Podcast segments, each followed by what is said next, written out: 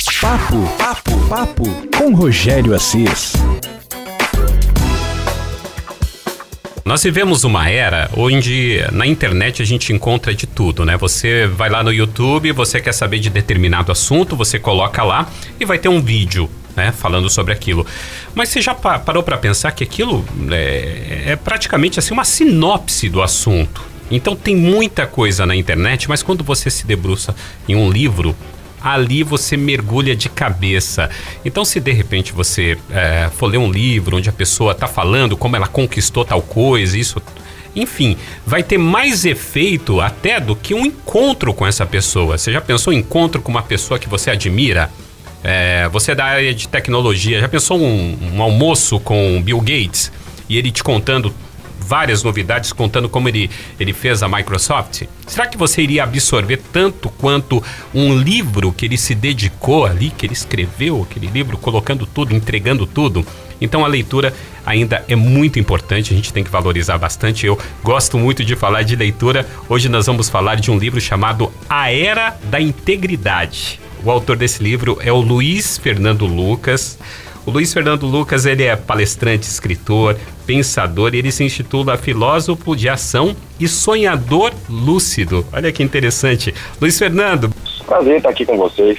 Me fala uma coisa, geralmente, né, a gente faz uma abertura, a gente já faz uma sinopse do livro tal, mas eu acho muito interessante já passar a bola para o autor, para falar um pouquinho, apresentar um pouquinho o livro é, para os nossos ouvintes. A Era da Integridade, fala um pouquinho dele para gente bem legal. Eu vou pegar o gancho que você estava falando aí, né? Hoje o Google, informação, né? Tem gente, muita gente intitula o momento que a gente vive até hoje de, da, da era do conhecimento, né? Era da informação. E se a gente olhar, é verdade, é, é muita informação sendo gerada todos os dias. Tem pesquisas que mostram que a cada dia dobra a quantidade de informação e conhecimento que a humanidade gerou acumulado até ontem. É, só que o que está acontecendo nesse momento é que é muita informação, muito conhecimento, mas a, a, a maioria de nós não está tá conseguindo ter a sabedoria para transformar esse conhecimento numa vida mais plena. E aí a gente vê né, tanta gente com problemas de ansiedade, depressão, tanta gente infeliz, com problemas econômicos, financeiros, vivendo dilemas, às vezes, pela pressão pública, né, das brigas de direita e esquerda, em problemas familiares. E aí, como é que a gente tem tanto conhecimento, tanta informação e está passando por tanta dificuldade? Então, o livro vem mostrar um pouquinho do porquê que a gente chegou até aqui, de uma maneira muito rápida, viu, Rogério? E para mostrar como é que a gente sai dessa, dessa fase apenas por ter consciência e transformar conhecimento em sabedoria. E isso se faz através de uma cultura de valores, através da gente querer fazer as coisas certas, através da gente querer a busca da integridade, a integridade como a, a união de todos os valores, os princípios, é, aquilo que as virtudes, ou seja, buscar fazer as coisas corretas, buscar se corrigir em todos os aspectos da vida, vai te levar para mais conhecimento de si próprio, vai te levar para mais sabedoria e isso vai é, é, é impossível de não te trazer mais paz, mais abundância e prosperidade, mais saúde, mais tranquilidade e por tudo isso mais felicidade. Então, o livro A Era da Integridade é um pouquinho do você colocou aí de uma maneira muito bela também, né, que quando a gente lê um livro, sempre gostei muito de ler, é, a gente acaba encontrando, né, com, é um encontro com o autor. Eu arrisco a dizer aqui para você, para os ouvintes que estão nos ouvindo nesse momento, que um livro é encontrar um autor durante mais de 10 mil horas, né, da sua essência, das suas pesquisas, das suas experiências. Então, o livro A Era da Integridade traz não só um pouquinho de informação, conteúdo e, e para poder balizar e orientar, mas traz um método, traz uma experiência de vida junto com ciência, junto com dados, mas um método fácil, para cada um na sua vida pessoal e na sua vida profissional ou na sua vida nos papéis da sociedade, possa saber como se conhecer um pouco melhor, como trilhar um caminho de, de valores, de integridade e como que isso leva para mais tranquilidade, abundância, paz, felicidade, como eu, como eu já disse, né? E, e por, por fazer isso, leva para mais consciência, para uma proximidade é, de espiritualidade, uma consciência da unidade do todo que é esse grande universo que é sempre retorna a um só. Então, fazendo um pouquinho do resumo do que é esse livro, é, ele cabe para quem está passando por momentos difíceis ou para quem está passando por momentos que quer trazer o máximo de bom para a humanidade. Ele cabe para quem está em casa ou para quem está nas empresas e cabe para quem está é, tá buscando elevar, expandir a sua consciência e compreender um pouco mais da existência de para onde vamos, de onde viemos. É um livro filosófico, é um livro de negócio, é um livro de autoconhecimento, espiritualidade. Então, é um prazer estar falando encaixa. aqui um pouco, porque... Ele acaba se encaixando, né? Ele, ele tem ele esse lado místico, mas encaixa também ali é, na, na, na, empresa. E a sua fala me fez lembrar de uma. Alguém disse isso, eu estou cometendo aqui uma injustiça danada, não lembro quem disse. Se vocês conhecerem, até podem até falar. Por exemplo, a gente está aqui em Ubatuba. Vamos imaginar que um pescador pegou a sua vara de pescar e fincou ali na areia. Ela ficou ali em pé na areia. Aí pegou a ponta dela e puxou até o chão, até uma extremidade e soltou. O que, que ela vai fazer? Ela vai retornar para o centro e vai bater do outro lado. Vai voltar, passar pelo centro e vai bater do outro lado até ela nivelar, né?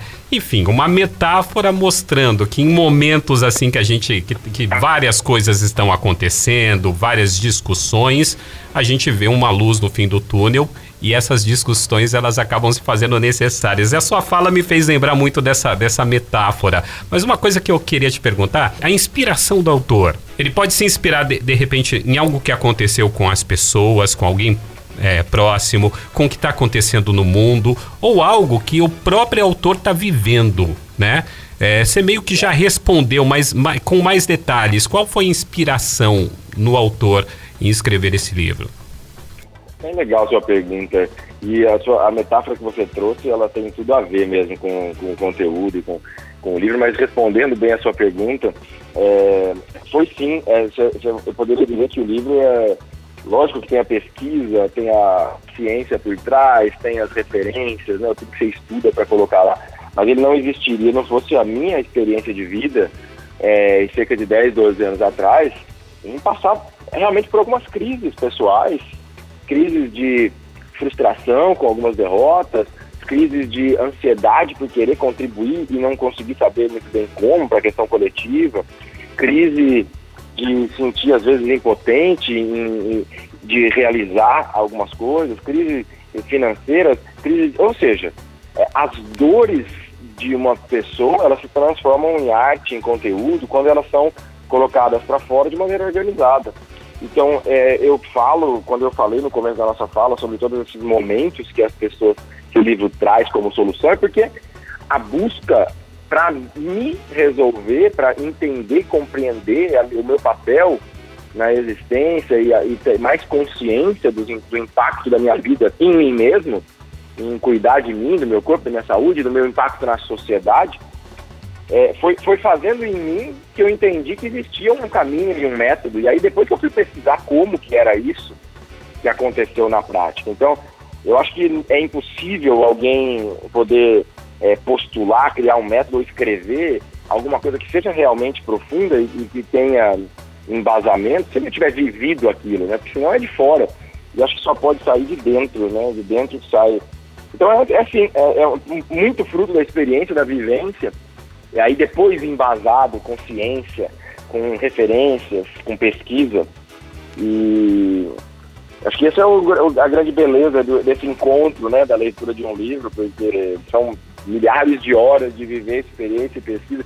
E depois de tudo isso, ainda foram dois anos para materializar o livro. Né? E essa metáfora que você trouxe, Rogério, ela, é ela, é lindíssima. Eu te agradeço, vou até pesquisar um pouco mais sobre ela, porque a teoria eu conheço, mas a metáfora dessa forma não, porque na vida tudo é um pêndulo, né? E se a gente olhar isso na nossa vida é, metafísica e, e, emocional e familiar, é, mas se a gente for buscar na física, na física quântica, no, no, no movimento dos astros, na matemática que rege o universo, tudo são ondas e ondas elas são pêndulos, ela tem o um momento lá de cima e o um momento lá de baixo, e a propagação de tudo no universo respeita uma lei das ondas. Isso é uma teoria física completamente aceita hoje. E, isso mostra um pêndulo, né? Um pêndulo de que as polaridades, quando o pêndulo está muito lá embaixo, está no lado esquerdo, depois ela passa pelo centro e vai pelo lado direito, então isso é tudo, né?